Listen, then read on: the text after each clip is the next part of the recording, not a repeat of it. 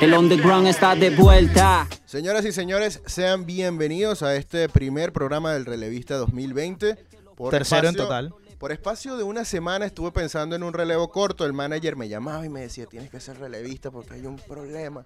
Y yo le decía, no, pero esto tiene que ser un relevo más largo.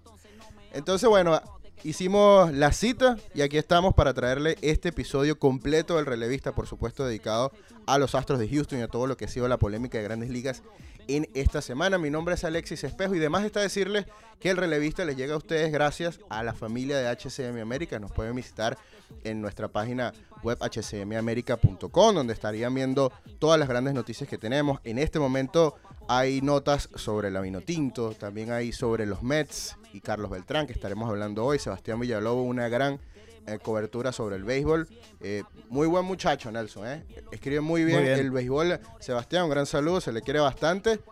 Muy buen muchacho, sí, muy buen sin, muchacho. sin más preámbulos, vamos a comenzar con el episodio de hoy del relevo. Es sorda y come con visitas de YouTube. Parece ser que eso en estos tiempos es el respeto. Pero tranquilo, yo por eso tampoco me inquieto. Solo me inquieta es la actitud de algunos que me miran feo cuando antes le pedían foto a uno. Y como ahora se El sabe- Astro Gate.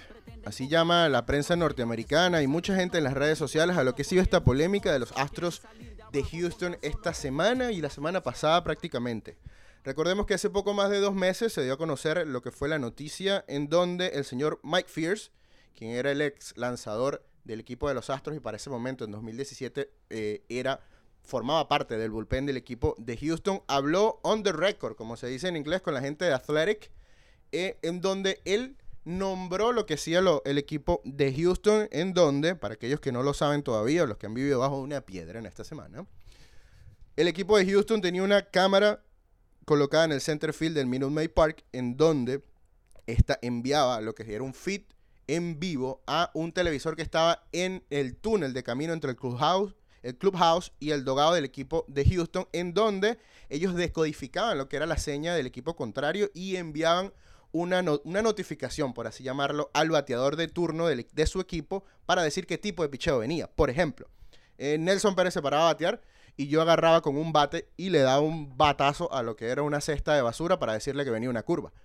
Más allá de no poder identificar entre los picheos quebrados y las rectas, sin embargo, esto presentaba una gran ventaja para los bateadores, porque bien sea el, el béisbol como pitcher se diferencia entre lanzamientos quebrados y lanzamientos y lanzamiento de recta.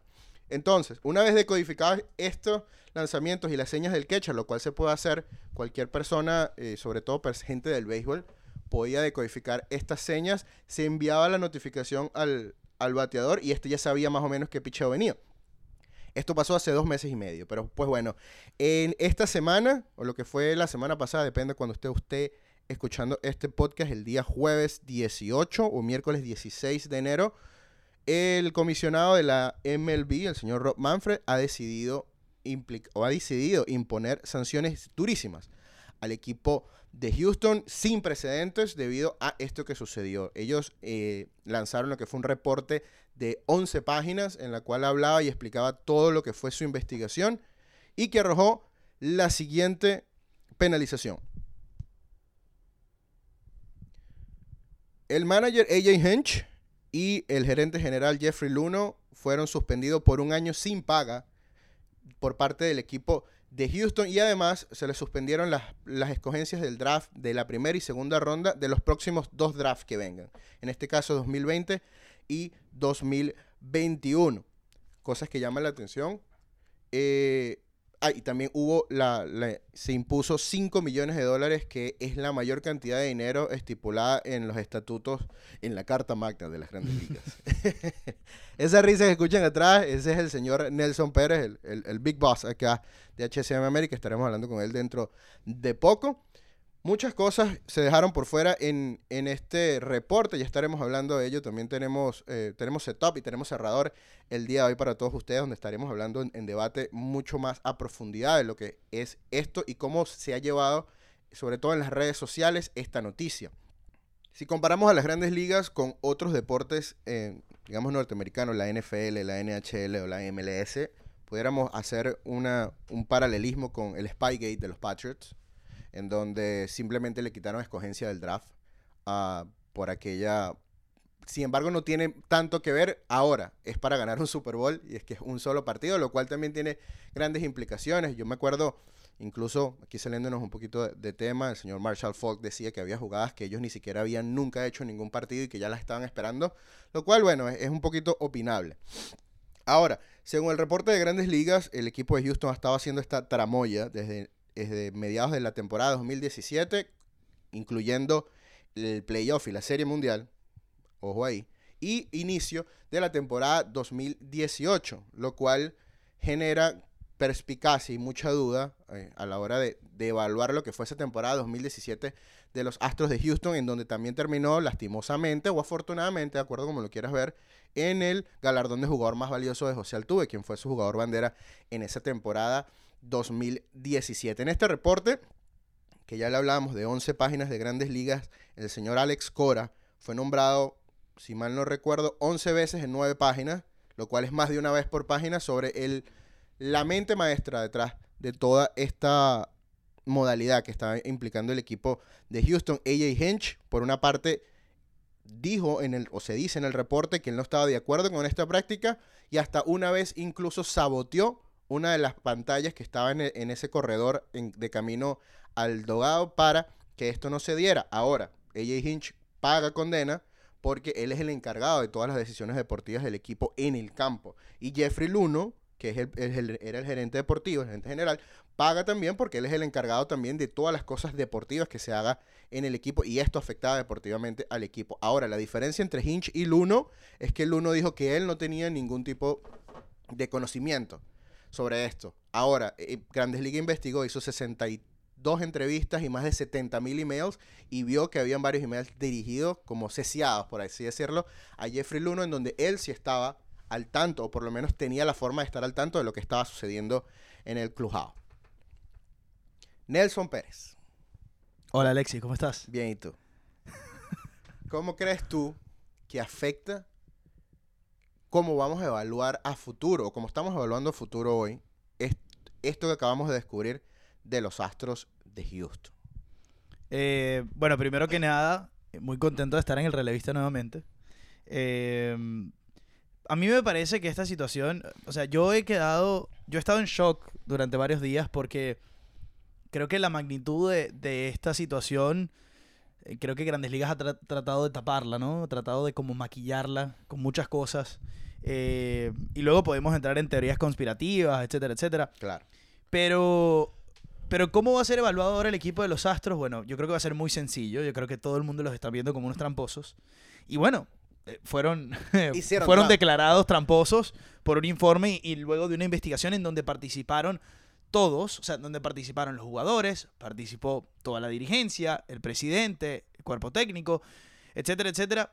Y lo que se, lo que se señala en el reporte es que entre Alex Cora y Carlos Beltrán fueron las mentes maestras del plan AJ Hinch em, y, Jeff Luno son casualties, como se le dice en inglés, ¿no? Son, como eh, parte de, los cómplices. Colateral. Pero al final del día em, deben ser sancionados de, igual forma. no?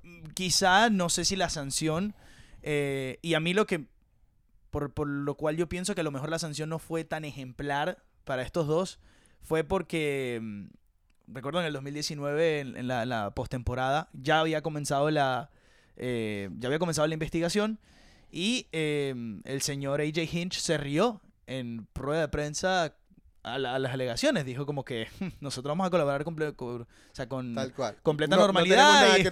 Eh, esas son cosas que se hablan. Entonces, esa, esa suspicacia, esas ganas de... Me imagino que las tenía en el cuello, ¿eh? obviamente. todo el mundo, yo creo que al final todo el mundo. Carlos eh, Beltrán también dijo algo parecido. Bueno, y Carlos Beltrán que ayer, ayer se decía en la, en la noche, nos estamos grabando esto viernes, eh, viernes 17, ayer en la noche se conocieron reportes de que Beltrán le pidió a los Mets quedarse. Entonces el mutuo acuerdo, no, esto fue mutuo ah, acuerdo. Mm. Salvando cara, como decían en inglés. Pero, pero yo creo que al final, Alexis, ah, volviendo a la pregunta, yo pienso que, los Astros van a quedar muy, muy mal. Y, es una situación que pique se extiende. Creo que no ha terminado acá, sobre todo el rencor de los jugadores es ahora el, nuevo tema, es el nuevo tópico. Veíamos, te metes en Twitter, y yo lo decía en estos días, Twitter está en su mejor momento con este, con este, con este problema. Yo, soy, yo soy un poco renuente con Twitter. ¿eh? ¿eh? para mí eso es algo que tienes que dedicarle mucho tiempo.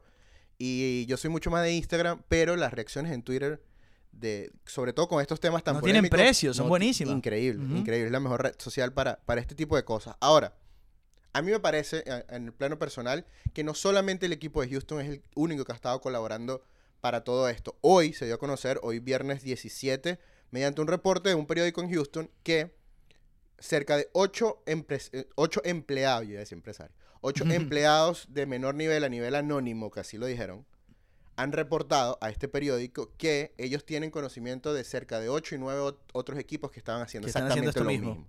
Entonces, para el video de Farquhar, que es el video infame este donde se sale y se ve clarito, o se, escucha claramente. los van. los van. Este, el que no se haga hecho mayor en ese momento, a pesar de ser una víctima Farquhar y su equipo, los hace también cómplices. Hay, una, hay una ley no escrita entre, entre ellos mismos de, digamos, de no tirarse under the bus o echarse paja, vamos a decirlo. Bueno, los marineros dijeron, sí, nosotros sabíamos que, los astros venían haciendo este tipo de cosas. Ay, ¿dónde fue? ¿Dónde...? Pero ve la diferencia. ¿Cómo, ¿Cómo nos enteramos en el caso de Boston cuando estaba usando? Porque eso también, en el, en el 2017, el inicio de 2017, Boston fue capturado. Bueno, no fue capturado. Brian Cashman, el, gerente general de los, Yankees, llamó a Manfred con video en mano y le enseñó cómo Boston estaba usando los Apple Watch para pasarse señas. Lo cual es exactamente, es prácticamente lo mismo de lo que estaba haciendo Houston. Y Grandes Ligas, el 15 de septiembre de 2017, envió una nota en la liga diciendo, miren, esto no está bien, cuidado con el uso electrónico y sobre todo para robar señales.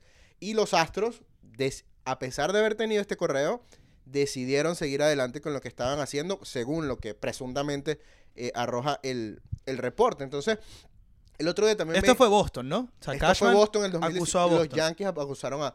Con prueba en mano, pero fue de un gerente general a otro. Ves que es diferente lo que pasa con, los marineros que dijeron, ah, sí, yo lo estaban haciendo y nosotros no, no, dijimos nada. Entonces, aquí todo el mundo tiene rabo de paja. Totalmente. Pero es muy fácil culpar al equipo de los Astros porque son los que están ahorita bajo la lupa. Claro, y, bueno, la cuestión es que son los únicos que de los cuales se tiene una investigación comprobada eh, que declarados culpables, básicamente. O sea, ahora estamos hablando de especulaciones y de que no, de que todos los equipos o varios equipos lo han usado o lo utilizan, pero bueno, el problema es que la investigación se le, se le, se le hizo a los Astros en la postemporada 2017. Exactamente. Bueno, y por el pitazo de Mike Fears también, ¿no? Eh, Fears le da estas declaraciones. verdadero héroe. Eh, The Athletic hace el trabajo periodístico. The Athletic luego hace el trabajo periodístico para también eh, para hacer el reporte de Boston 2018, en donde está involucrado también Alex Cora. Claro, por eso Cora sale de su puesto, por eso Beltrán sale de su puesto, también por el, por el mismo calor de lo que pasó en el 2017. Entonces, eh, obviamente, esto, eh, esto termina siendo o va a dejar secuelas en, grandes ligas y probablemente se sigan realizando investigaciones para poder limpiar un poco más. es que todavía la investigación de 2018 de Boston no, ha, culminado. Y yo creo que por eso va, porque para eso lo decimos, entre los que ya fueron eh, sancionados, como ya lo decíamos, oficialmente, que es Hinch y Luno, y, y, Crane de alguna manera por los 5 millones que su equipo tiene que pagar. Claro. Cora, a pesar de ser nombrado, y Beltrán, a pesar de ser nombrado, no tienen una, digamos, una penalización oficial de parte de Grandes Ligas. Ahora, sin embargo, aún. Ahora, sin embargo, los dos perdieron su trabajo. Y Cora fue campeón en 2018, o sea que por resultados deportivos no fue. Sí, ¿no? Ahora, parte de esta investigación, no sabemos si eh, Boston aceptó votar a Cora para parar esta investigación y dejar ese tema con, el, con respecto a Boston hasta ahí. No creo. No creo. Yo creo que todo el mundo, es sobre todo los Yankees. Los Yankees son, eh, en este momento, la maquinaria. Y este, este, este es el, eh, un término político. Es la maquinaria que está detrás de todo. Tienes que poner ahí la música. Ah, no, pero nos lo van a bloquear. del Imperio del Mal de, de Star Wars. sí, exacto. Bueno, pero es, básicamente así, porque los Yankees son los que están impulsando eh, todas estas investigaciones, eh, programas, sobre todo están trayendo estas teorías de conspiración con respecto a lo de Altuve y hablaremos un poco más eh, adelante con otro invitado que, que, estará en el relevista. están trayendo a colación el hecho de que José Altuve no se quiso quitar la camisa cuando dio el honrón en 2019 a Chapman para eh, eliminar a los Yankees, dejarlos en el terreno y eliminar a los Yankees y pasar a la Serie Mundial. Entonces, los Yankees ahora están fomentando todos estos temas, a pesar de que ayer uno también periodista de Boston salió a, hablar de lo de Altuve, decir eh, que creo que es una de las voces en español del equipo de los Medias Rojas. Pero yo creo que también esto todo es para dispersar un poco sobre sus propios equipos. Como que no mires aquí, mira allá. Exactamente. Sigue mirando allá, sigue mirando allá. Y vaya qué temporada. El, hace 3, 4 años hablábamos del uno prácticamente como, como el Rey Midas. Que lo que tocaba lo hacía oro, lo que fue ese renacimiento del equipo de Houston. Y ahora se ve manchado por esto. Y esta suspensión de un año, ¿tú crees que al uno, con el gran éxito que ha tenido, a pesar de estas cosas, con el escauteo, con la forma como ha tenido esas grandes ventajas estadísticas también, que ha hecho que ha cambiado un poco también lo que es la industria. ¿Le va a faltar trabajo en el futuro? No, yo no creo. ¿Y, AJ Hinch? AJ Hinch, yo no sé, yo pienso que en... van, a, van, a, salir perjudicados por este año de inactividad, eh, pero si la cosa no pique y se extiende, yo creo que podrían ser reintegrados al béisbol. Tal vez no con Houston, pero...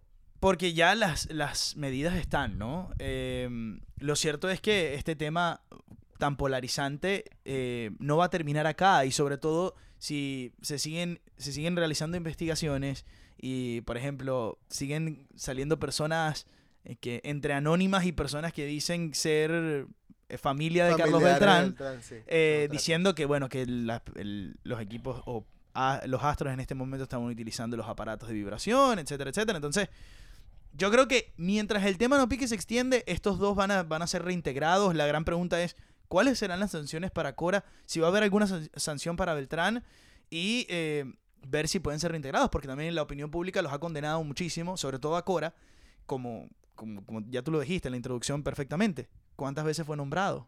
11 veces en 9 páginas, dijiste, ¿no? O 9 veces en 11 páginas. 11 en 9.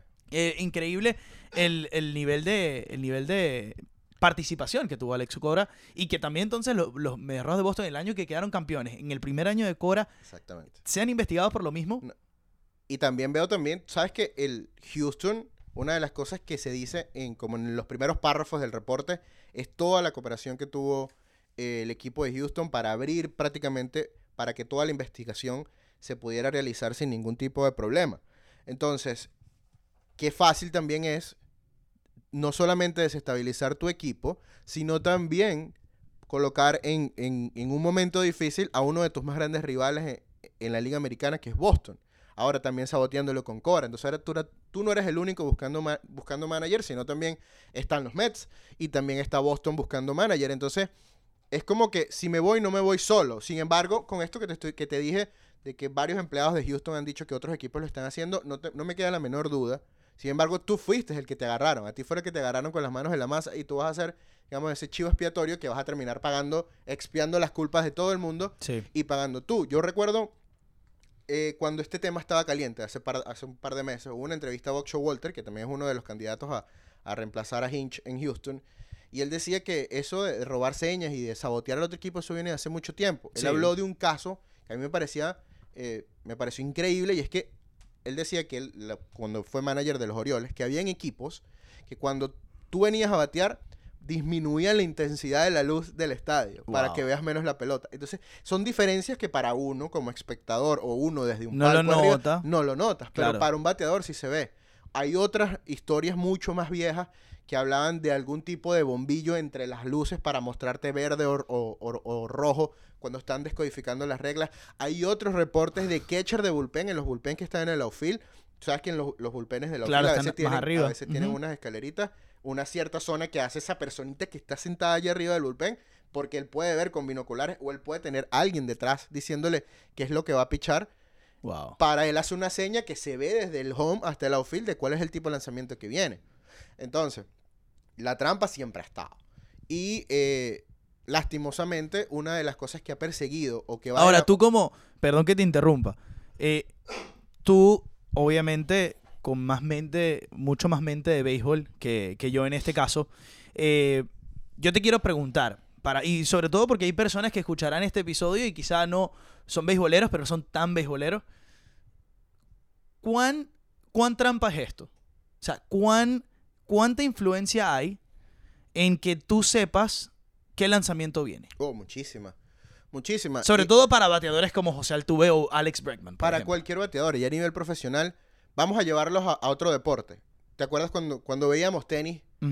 Tú y yo, yo, yo te decía, como con tu mente tenista, yo te decía, Nelson, yo veo físicamente no una gran diferencia entre el Djokovic, 150 y entre Djokovic, y Babrinka, por ponerte un ejemplo. Y tú me decías, pero es que la diferencia es mental. Sí.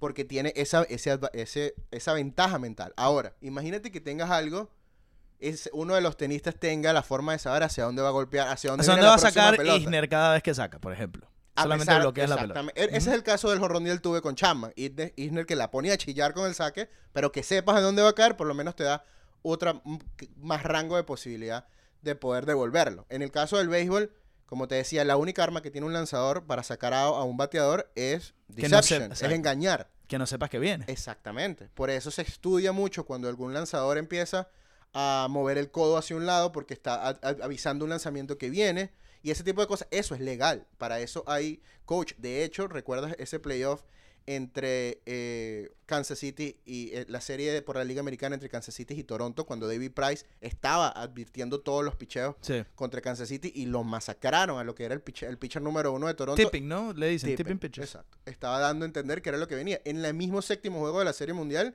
en el tercer inning le tocaron la puerta, bueno, figurativamente una puerta a Strasbourg y le dijeron, señor, cuando estás lanzando la recta tienes las manos arriba. Exacto. Bájala, trabaja normal, repite, repite, repite. Strasbourg ajustó y no le vieron luz. Entonces, a este nivel, en tener una pequeña ventaja así, te puede hacer la gran diferencia. Sin embargo, mucha gente se puede llevar a los números de que cuánto batieron de local, de que cuánto batieron de visitante. Los splits de, los jugadores de los Astros en esa postemporada 2017 son absurdos como local, la diferencia entre local y, visitante. Eso, eh. eso, llama, eso llama poderosamente la atención. Y no con esto no estamos diciendo que el equipo de Houston no tenga, no tenga talento, porque tiene talento de sobra. Claro. Tiene jugadores muy importantes. No, y esa es la cosa, que, el, problema es que eh, tienes tanto talento que al tener una ventaja de este tipo, eh, las, eh, lo que puedes maximizar esa ventaja es eh, ganar un título. Bueno, imagínate, ¿te acuerdas? Siempre me da, me da mucha risa traer esto a colación. ¿Te imaginas la ventaja que hubiese tenido Ronaldinho si pudiera usar doping? O la ventaja que pudiera tener Mike Trout si pudiera saber qué picho le viene. A un tipo que está acostumbrado a tirar 330, 340 como cada temporada. Entonces ahí tú dices, bueno, entonces ¿qué tan bueno es? Por eso es que cuando evalúas a la gente individualmente es tan importante cuando también lo evalúas como equipo, qué es lo que le está pasando a cada uno. Hay un video también famoso de que hay algo que se le cae a Robinson Chirino cuando está haciendo un swing, que se le sale desprendido del cuerpo y que él va rapidito a buscarlo y a meterse en el bolsillo. Y es un pedacito, una pared, algo que se ve, que se le... Puede ser especulación. La, gente, hay gente que debe estar viendo todos los juegos, los, 162 juegos de los Astros de la temporada pasada, para ver qué hicieron la temporada pasada. Pero es que esa es una de las cosas. En el reporte dice, ellos lo hicieron durante 2017 y el inicio de 2018. ¿Pero por qué pararon? Y pararon. Ah, bueno, no, por si acaso. Exacto, sí, me, explico. Eso deja prácticamente el final abierto, ¿no? Claro. Eh, Van der Starch. bueno, no, y, después los astros que eh, llegaron a lo, a lo, O sea, llegaron a un paso de la Serie Mundial en el 2018, que esa es la otra cosa, que en el 2018 perdieron en la Serie de Campeonato contra Boston en siete juegos, si no me equivoco, o en seis juegos. Sí, imagínate, no solo eso, nosotros fuimos, Yo fui fuimos a, esa serie. Fuimos a ver nosotros la serie mundial del año pasado, de este año que pasó, donde ganó el equipo de Washington. Imagina la rabia que estuviera ahorita en internet. Si los Astros hubiesen ganado. Si los Astros hubiesen ganado. y esa serie que, aunque esa serie fue rarísima, porque esa serie Todo el mundo ganó de visitante. Fue la inversa, ¿no? Fue la inversa a esta posible trampa. Entonces, Claro, pero con los aparatos, eso ya no, eso ya te va, te, vuela lo que es local y visitante. Exacto. Eh, Ese eh, es otro tema que estamos hablando, porque Ahora, presuntamente, otra de las cosas que ha salido es que, vamos a hacer aquí una cita, no hay evidencia suficiente para soportar o para comprobar que el equipo de Houston estaba haciendo que algunos jugadores vistiesen o se estuvieran puestos en alguna parte de su cuerpo un aparato electrónico que vibraba y le avisaba y hacía lo mismo que el golpe a la cesta de basura. Le avisaba cuando venía una recta, cuando venía una curva. En este caso, el de la curva eh, el, del golpe a la cesta era dos golpes a la cesta que se escuchan clarito. Era, venía un lanzamiento quebrado. Y si no había ningún golpe, era una recta. Entonces, ahora se está acusando, bueno, no se está acusando, se ha dicho que no se tiene ¿Te puedo hacer un chiste? Evidencia para esto, pero la gente se volvió loca. ¿Te puedo hacer un chiste? En Twitter, Trevor Bauer ha sido una de las personas que más ha condenado esto y eh, de las que más ha tuiteado también como, como jugador. Y subió un video de la canción de Phil Collins de I can hear you call. Pero que esa canción antes de que es la canción de Hangover, que tiene un pa pam pam que es la canción que canta Mike Tyson en The Hangover. Y es con los bangs de los astros en la papelera. está bien, está bien. Bueno, y Trevor Barbo que también tiene, él, tiene cola que le pisen eh, usando presuntamente refresco y, soda para, para agarrar más grip y, más pega al, en la pelota. Power es un personaje. Para que las curvas. Sí, él, es un. Nada inocente. él es un lanzador. No, y sobre todo muy tecnológico. Él es el primer lanzador en las grandes ligas, uno de los primeros en usar la cámara de alta velocidad para, para, para ajustar a lo que son sus picheos. Él dijo que él estaba en grandes ligas gracias a la tecnología, porque él no era un jugador con extremo talento, sino que fue alguien que a medida de cómo implementó la, la tecnología, las cámaras de alta velocidad, eh, fue que logró llegar a las grandes ligas y establecerse. Vamos a un corte y ya pronto venimos con lo que es el final y vamos a ver y le traemos una sorpresa del cerrador para este final del debate acá en el relevista. Hey, hey, ya lo dijo Visa. Neutro Shorty, oh. Uh, drop money, oh. Uh. Oh, ey, ey, ey. Veo a todas estas brujas corriendo porque no aguantan ni un poco la presión. Ya regresamos con el relevista. Ya tenemos en el bullpen al cerrador del episodio de hoy, el señor Daniel Álvarez, arroba Daniel Álvarez EE. También eh, periodista venezolano del Extra Base. Daniel, bienvenido y muchísimas gracias por tu tiempo. Eh, estamos listos para que seas el cerrador del día de hoy del capítulo. Estábamos hablando un poquito sobre lo que fue toda la polémica de los Astros de Houston de esta semana de lo que fue la penalización de Manfred y también de lo que se ha dicho sobre los aparatos que supuestamente ha estado utilizando los uh, el equipo, bueno, más seguramente Altuve y Breckman, que es lo que han dicho, sin embargo que no ha habido evidencia, ¿no? Exacto. Ahora, Daniel, te quería preguntar, de las 11 páginas del reporte de Manfred sobre, sobre lo que fue esta investigación, ¿qué fue lo que más te llamó la atención? Bueno, primero que todo, vaya responsabilidad la que tiene el, cerrador. Y, muchísimas gracias por. Por, eso te dejamos, por eso te tiramos la papa caliente ahorita. Dijimos que lanzabas noventa y pico. Aquí es cuando, cuando hay que eh, tener mucha, mucha cabeza fría y, afrontar bien las cosas, ¿no? Como, como creo que la está afrontando MLB. Es interesante tu pregunta. Y, hay algo que me llama, lo, que más me llama la atención de esto, eh, Nelson y Alexis, es que cuando vemos lo que sucedió con Carlos Beltrán, que Carlos Beltrán sale mencionado en, en el reporte, y específicamente en la página 2, junto con Alex Cora. Pero cuando leemos bien esa línea, ese reporte dice, Alex Cora estuvo, o sea, que estuvo con Carlos Beltrán y otros peloteros, o sea, o mejor dicho, hubo jugadores junto con Alex Cora, incluyendo a, a Carlos Beltrán.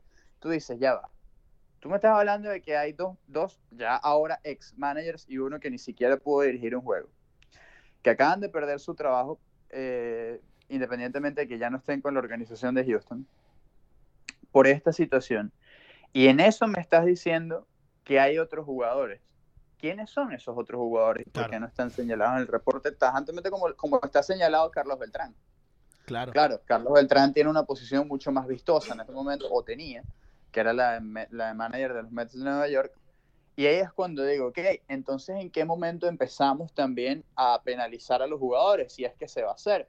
Porque es muy cierto que ellos ejecutan y son como unos soldados aquí. Aquí viene un, plan armado por los coaches y, o en este caso Alex Cora Exactamente, pero los peloteros ejecutan, pero los peloteros también saben qué está bien y qué está mal. Claro, bueno, de hecho, de hecho es, Fierce. E, y no, es Fierce y por eso es que en el informe lo dice textualmente, it's a player, a players driven, system. O sea, estamos hablando de que las personas que enviaban las señales al final del día eran los jugadores, ¿no? Los, los de los banks eran los jugadores. Pero otra, otra de las cosas que a mí me llama también la atención del informe es que ellos tienen, digamos, como en el argot jurídico, esta visión tipo linchamiento. Tú sabes, cuando hay un linchamiento, tú no puedes meter a alguien preso de los que lincharon. Claro. Es como que lo mató un montón de gente. Ellos están utilizando este mismo approach para los jugadores para no señalar a uno en específico. Por eso es que me imagino que cuando ayer se da a conocer eh, esta supuesta eh, conspiración en donde Altuve y Bregman supuestamente estaban utilizando un aparato, la gente ya tiene la oportunidad de señalar, pero sin embargo no ven que el reporte inicial dice que no hay evidencia que sustente esto, pero simplemente ya como fuiste culpable de una cosa, es muy fácil señalarte y culparte por las demás. Y MLB lo dijo, ¿no? Que eh, ellos habían investigado, en parte en el 2017, en esa investigación específica, lo dijeron ayer, que eh, ellos intentaron eh, buscar si había algún aparato, algún device, y no encontraron nada. Entonces, o sea, o no hay evidencia suficiente. sí, también hay que tomar en cuenta aquí algo. este, este sistema que que implementa MLB para evitar el robo de señas lo aplican para la postemporada del 2018 y después de haberlo probado ahí para toda la temporada del 2019. Tengo conocimiento de, de, a ver, de empleados de Major League Baseball que están en todos los estadios y en todas, en, distintas, eh, en distintos lugares de los estadios, que precisamente lo que están haciendo es evitar que se roben las señas electrónicamente. MLB eh, va mejorando cada vez más con esto. Sin embargo, yo creo que empieza a caer un poco tarde, porque la, eh, no es, o sea, lo de los Astros eh, explota en noviembre, y más ahora cuando sale la, la, la, sanción. Pero en 2017 hubo gente que se quejó de esto. En 2018 hubo gente que se quejó de esto. Trevor Bauer, por ejemplo, con los indios de Cleveland, dijo, este es el, este es el problema que hay. O sea, está pasando esto. Y AJ Hinch se rió y dijo que, a veces eh, tratan de ser policías en, Twitter y todo lo demás. Y ok, empieza en la postemporada del 2018. Sabemos cómo le fue a Houston ese año que lo elimina Boston. ¿Qué, ¿Qué pasa ahora aquí? Bueno, ahora Boston está señalado también precisamente por haber usado ilegalmente la sala de video eh, de, repeticiones en 2018.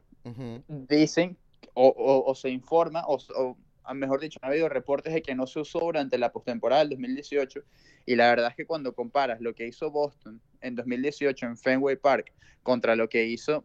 Eh, Como visitante. Houston, Houston, exacto, pero contra lo que hizo Houston en Minute Maid Park y también fuera de casa en 2017, yo creo que ahí sale un poco mejor parado Boston porque, eh, porque precisamente batearon incluso mejor fuera, fuera de Fenway que en Fenway. Houston es absolutamente todo lo contrario. ¿Y no crees tú que la solución de votar a Cora fue algo como muy, esto lo hablamos en el primer segmento, fue algo como muy salomónico, de como desprenderse de Cora y como que colocar todas sus culpas en el caso de Boston para evitar lo que sería una sanción En el caso de Astros. No, en el caso de Boston hoy, de votar a Cora. Lo que pasa es que tú no puedes llegar a, a Fort Myers en, en tres semanas que es donde está el sprint training de ellos y que no te dejen tranquilo, porque todas las preguntas van a ser al respecto de eso. Hoy en día, el que no quiera hacer esa pregunta realmente no, no, no, no, sé ni siquiera si, si, se le puede considerar periodista, porque en este momento no hay otro tema que, que, sea de mayor importancia que eso. Fíjate que eh, hubo un evento de los Mets en Port St. Lucie, que es donde entrenan ellos en, en, en Sprint Training, donde está su, su, sucursal de clase A fuerte. Y eh, era una calle que estaban inaugurando en honor a Mike Piazza. Era, era simplemente eso. Y todo era relacionado con Mike Piazza. Le hacen una pregunta al presidente del equipo y él dice, disculpa, ¿tu pregunta está relacionada con Mike Piazza? No, ok, lo siento, no lo voy a contestar. ¿Y qué pasa? Bueno, es por eso que se, lo, que se desprenden. Aún así, si Beltrán no sale sancionado, que lo dudo, Beltrán debe salir sancionado en algún momento, ahí junto con Cora. Eh, en lo que Beltrán se reportara por St. Lucie en dos semanas, tres semanas. Lo iban a bombardear. La locura. Es que, es que no, y eso es, malo para el equipo y es mejor desprenderse y arrancar una temporada en la que, mira, ya yo estoy libre de esto. Por lo menos los Mets creo que van a estar mucho más tranquilos que los Medias Rojas en ese caso, porque todavía falta que, que Manfred baje el, martillo con, los Medias Rojas sobre lo que hicieron en 2018. Entonces, hay que, hay, hay que esperar a ver eh, sí creo que la sanción de Cora va a ser mucho más fuerte, porque va a ser lo de Houston combinado con lo de los Medias Rojas. Y sobre todo que él está descrito como la mente maestra detrás de todo. Y Beltrán es uno de los peloteros que está señalado eh, como de los encargados para mejorar el sistema, o sea, para mejorar la trampa. Lo que viene es muy feo. Daniel, ¿crees tú? Otra de las cosas que hablábamos al inicio del programa era ¿Crees tú que Grandes Ligas hubiese estado mucho mejor habiéndose, pasando esto, digamos, por Go y cobrado 200, simplemente no tratándolo, si los medios no se hubiesen dado cuenta, si esto no se hubiese filtrado, hubiese sido una penalización interna y no hubiese tenido que caer en esta cacería de brujas que está ahorita. Pero hubiese, se hubiese realmente, se hubiesen dado cuenta si no es, no es Mike Fears el que lanza el pitazo y luego The es el que hace la investigación. Claro, pero si Fears hubiese hecho ese comentario anónimo, si él no hubiese colocado su nombre, simplemente hubiese quedado como una columna y ya. Sí, exacto, es lo que, es lo que se dice, de hecho. Ahí, ahí, ahí lo dudo, ahí lo dudo, porque hay que ver de dónde viene el reporte. El reporte viene de The Athletic y es Ken Rosenthal con Evan Drellick. No, hmm. no, no es que el reporte lo hizo eh, cualquier persona conocida. No, no, no. Lo hizo el periodista, quizás el periodista de béisbol más respetado que hay en el mundo en este momento. Eh, con el, uno de los mejores portales deportivos del mundo en este momento. Entonces, no, no es poca cosa. MLB está, o sea, ha investigado y todo lo demás. Claro, cuando tienes esa presión mediática tan grande, obviamente tienes que actuar en, consecuencia. Posiblemente, si, si, si, si, esto se lo hubiera comunicado Mike Fires a Rob Manfred directamente y no se entera absolutamente nadie, quizás viene una sanción o menos severa o simplemente algo interno en lo que nadie se entera. Ha podido ser así. Como el correo que, es, que, que dice Manfred que envió luego de lo de cuando vieron lo de Boston. Sí, exacto, el, memo que, que enviaron. Total. Entonces, no, no, no sé cómo, cómo hubiera sido si, si Fires lo decía quizás anónimamente o si, o si simplemente llegaba a la oficina de Manfred y le dice, hey, comisionado, está pasando esta situación. O a lo mejor hubiera sido completamente distinta. Ahora, en algún momento todo iba a caer por su propio peso. ¿Crees tú y creo que... si el béisbol dejaba avanzar esto, yo creo que y yo creo que yo creo que es buenísimo, ¿no? Que pase ahora. Eh, la respuesta que tiene que dar MLB es eh, sobre lo que hablamos inicialmente, ¿no? Que hay jugadores involucrados y que por, los jugadores, por su desempeño precisamente, están siendo señalados particular. El caso del Tuve en el 2017, los, la campaña de la maquinaria de los Yankees, que pierde Aaron Judge en ese año el MVP antes de José Altuve, entonces ahora está saliendo eh, un escrutinio absurdo, absurdo por las dimensiones, lo digo, no porque no haya eh, no haya suspicacia, porque sin duda hay sospechas, ahora hay sospechas de todo lo que, lo que hizo Houston. Y la campaña del año pasado de Breckman, una temporada de MVP, también está siendo señalada. Entonces, los mismos jugadores ahora van a eh, están generando un rencor, están generando como ¿cuándo, van a salir los culpables en este caso si el sistema por usar ese término tan ambiguo, players driven, si ese término tan ambiguo en algún momento la gente va a ser señalada o no? Claro, pero hay otra cosa que... Disculpa, disculpa, Daniel. Hay otra cosa que, que, que, yo creo que tampoco se ha hablado y, o muy poco se ha escrito de esto, es que el béisbol a nivel cultural está siempre linkeado a lo que es la ética, a lo que es el buen comportamiento. Recordamos el inicio de la temporada pasada, la misma campaña de grandes ligas de Let's the Kids Play, era más o menos esto, como adheriendo, como que refiriéndose a lo de que, bueno, dejemos la celebración, el perreo, que es algo más normal, porque perdía popularidad también con respecto a las otras ligas. Entonces, el béisbol culturalmente es algo visto también mucho más ético. Por eso el escándalo de los esteroides fue mucho mayor. El escándalo incluso del bate de corcho de Sammy Sosa fue algo que también fue desproporcionalmente hablado en, en lo que ha sido la historia de la Grande Liga de cómo se ve la trampa, ¿no? Pete Rose. bueno, Pete Rose que tuvo... Sí, es que, y, no, y, nos vamos al escándalo de los medias negras. Y es que esto es lo más grave de todo, muchachos, porque cuando... tú muy bien lo mencionaste, este es un deporte muy clásico, muy correcto, un deporte que siempre se ha llamado de caballeros, eh, del que han escrito tantos, mira, escritores importantísimos, poetas, eh, tantos presidentes que han tenido que ver con el béisbol, o sea, todo, todo lo que conocemos. Pero eh, cuando digo presidente me refiero a presidentes de aquí de los Estados Unidos. ¿no? Claro, como no. Una, una rabocochina, una cosa sí, sí. Eh, pero, eh, pero aún así, a, pero a, lo que, a lo que voy con esto es a que cuando el comisionado Landis expulsa el béisbol a los ocho medias negras que, que, tomaron el dinero de la mafia para jugar para atrás en la Serie Mundial. Para perdeja. Eh, ¿qué, qué, pasa? Es que él lo, lo, que quería eliminar era cualquier tipo de sospecha, porque en lo que tú generes la duda y la sospecha en la sociedad, ahí el béisbol pierde automáticamente. Porque qué sé yo ahora, a ver, nadie discute, nadie discute el talento de Altuve, el talento de Bregman, el talento de Springer, que eso es lo que más molesta, que no les hacía falta. Exacto. Y aquí estoy hablando únicamente de lo ocurrió en 2017 porque lo de 2019 no se ha podido probar y hasta que no se pruebe no se puede decir nada. Total. Correcto. Eh, es que, ¿cómo, o sea, cómo, cómo, cómo ver ahora a, a, estos, a estos jugadores? Porque, ¿qué pasa? Lo hiciste una vez, es verdad, pero ¿hasta dónde llega la creatividad? Porque dinero tienen, porque tecnología tienen, eh, porque genios para, para, para cosas malas, o sea, hay en todos lados. Entonces, yo, yo digo, ah, en, ajá, ¿y cómo creo y cómo no creo? Y en lo que genera esa duda, ya el béisbol está perdiendo demasiado. Por eso es que tiene que venir una sanción severa mucho más adelante con el próximo que lo haga. Me parece también que esto ocurre, primero porque Mike Fires eh, dice que sucedió con sus ex compañeros en 2017.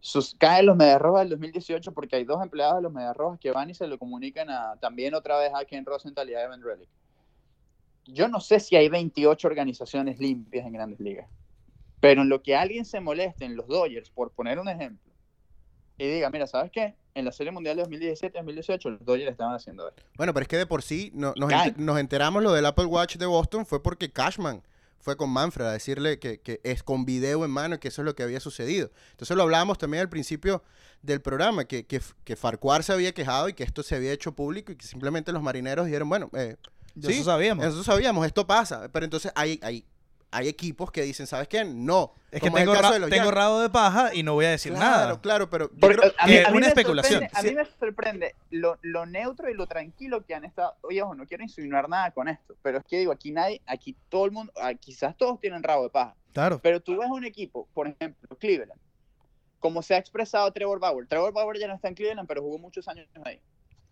Y, él fue uno de los que más se quejó y hoy en día tiene que estar tirando cohetes porque él dice, yo se los advertí y me hicieron que me dijeron a mí que era un payaso. O pelotas al center field de Honron. Y ahora, y ahora mira, tenía razón Trevor, eh, Trevor Bauer. Pero lo que dijo Mike Cleninger, por ejemplo.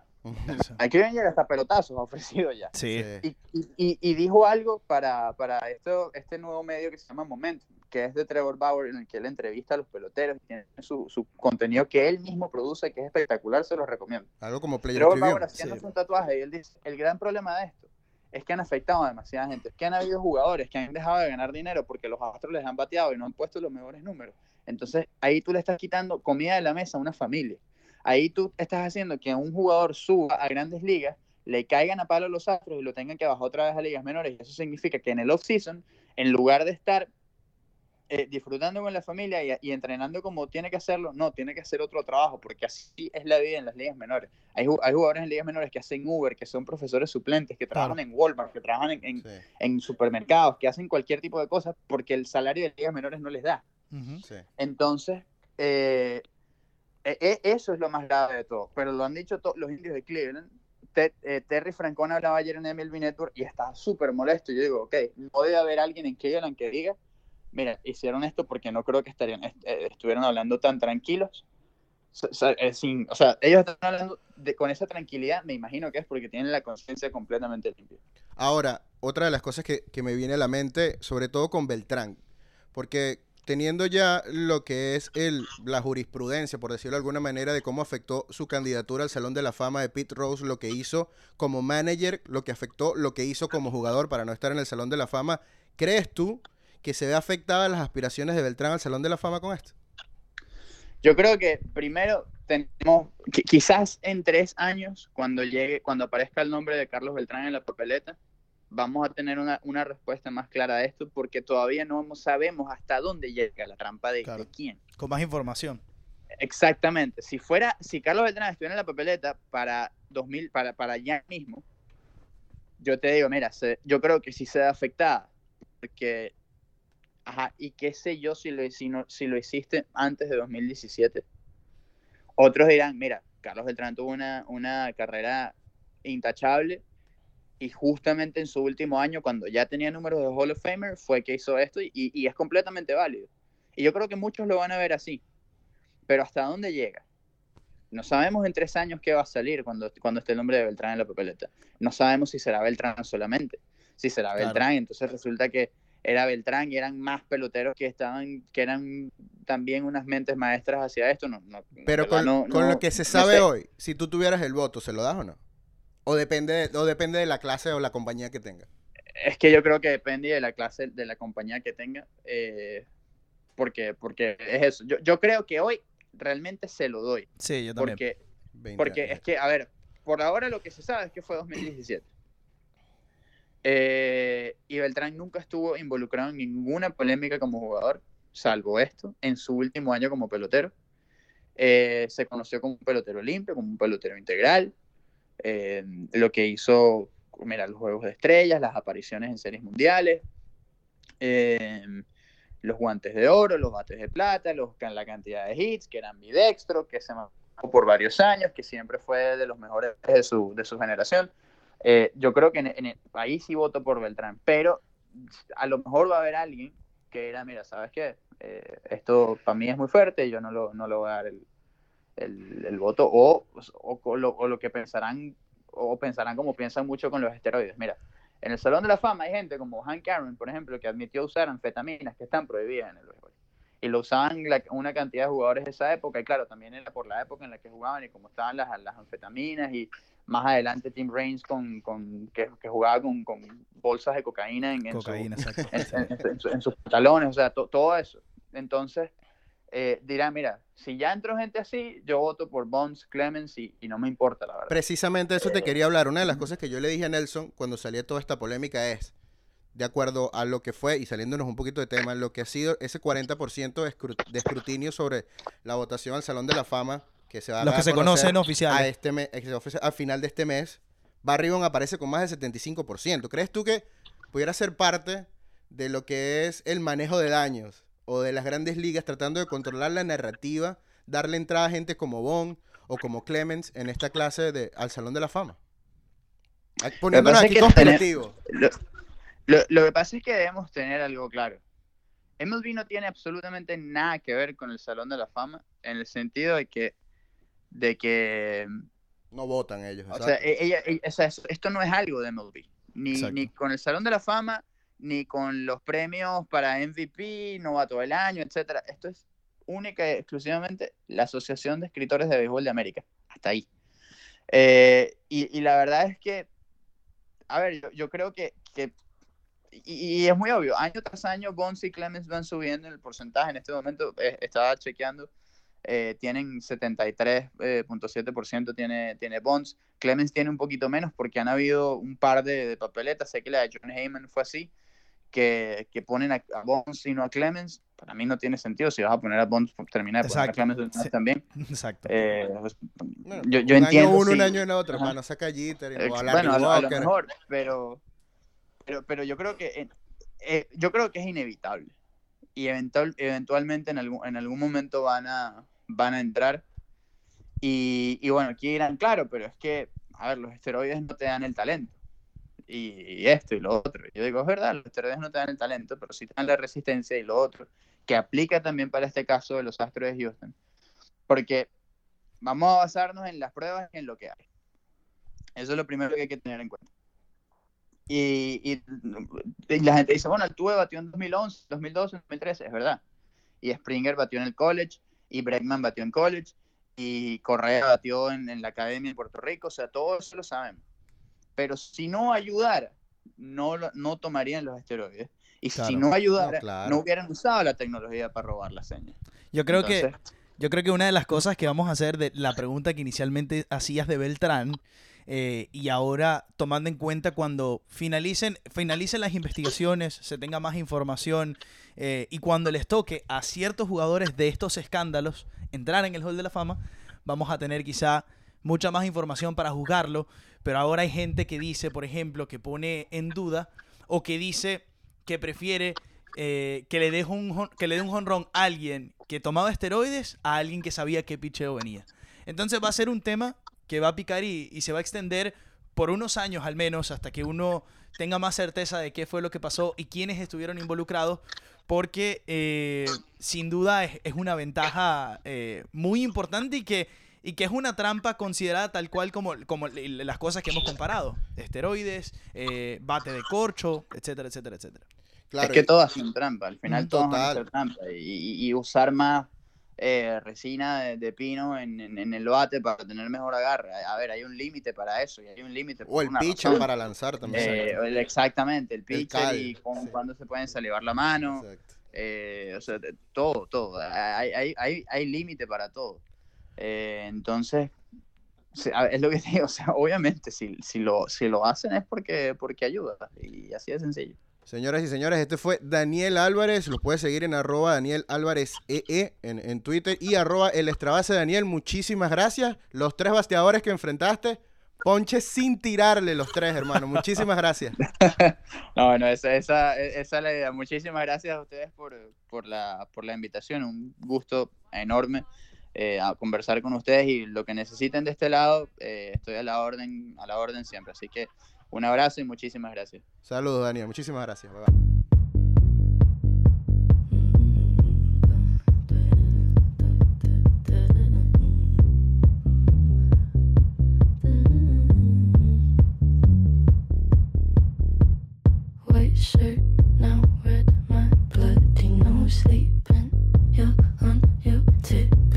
creeping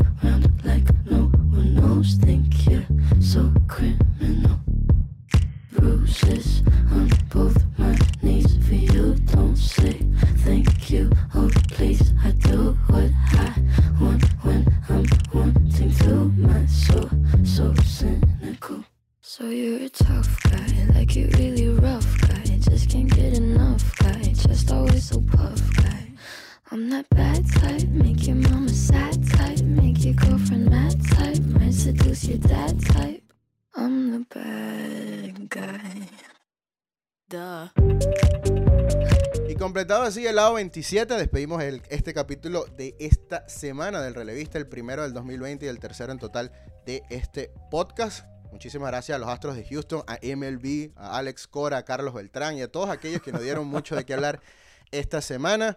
Eh, por mi parte, agradeciendo a Nelson Pérez, quien tuvo un muy buen relevo ahí contra los lanzadores y los bateadores de derecho. Todo el mundo que se paró ahí los puso a batear Rolincito. Y también a nuestro cerrador de esta, de esta semana, el señor uh, Daniel Álvarez, que lo puede seguir en arroba Daniel Álvarez EE en Twitter.